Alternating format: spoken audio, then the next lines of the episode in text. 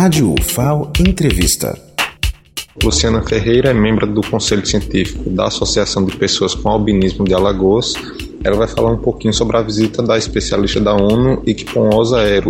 Vim aqui para falar um pouco sobre os albinos. O movimento das pessoas com albinismo em Maceió começou precisamente em 2009, dentro da, da Secretaria Municipal de Saúde. Foi diante de ver, né, da gerência de atenção à pessoa com deficiência, a carência deles na parte da dermatológica e também na questão da baixa visão, que por conta da baixa visão eles são considerados pessoas com deficiência, nós passamos a ter reuniões mensais. Eu sou assistente social lá da Secretaria Municipal de Saúde e a partir de 2018 eu estou no Conselho Científico da Associação das Pessoas com Albinismo de Alagoas. Nós estamos em processo de registro.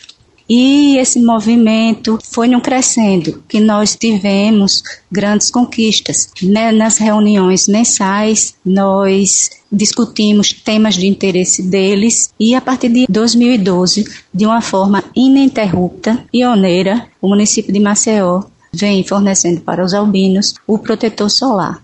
Nessas reuniões são acolhidos para informações, para orientações também albinos do interior. E com essa continuidade, eles também foram adquirindo conhecimento dos direitos e buscando a eles. No caso, essa especialista ela vai vir para uma dessas reuniões com eles.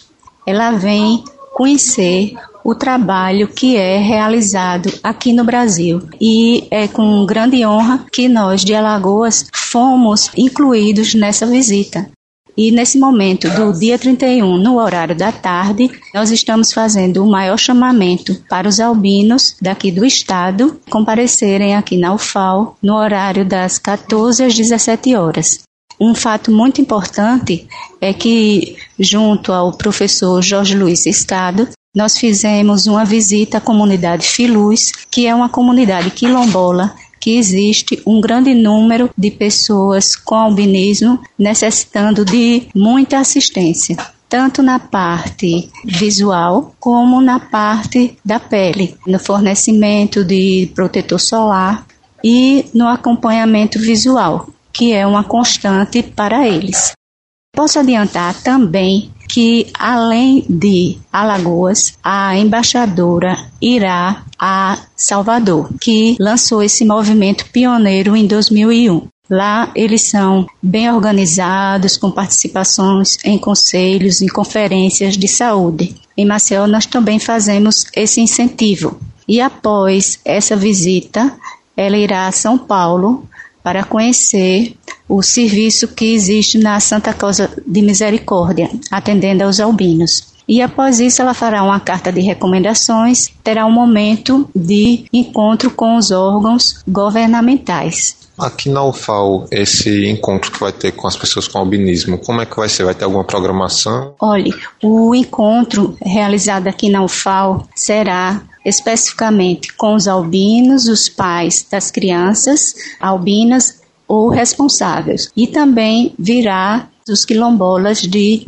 Filuz. Diante da oficina de construção da necessidade da comunidade albina de Alagoas, será entregue esse documento à senhora Ero.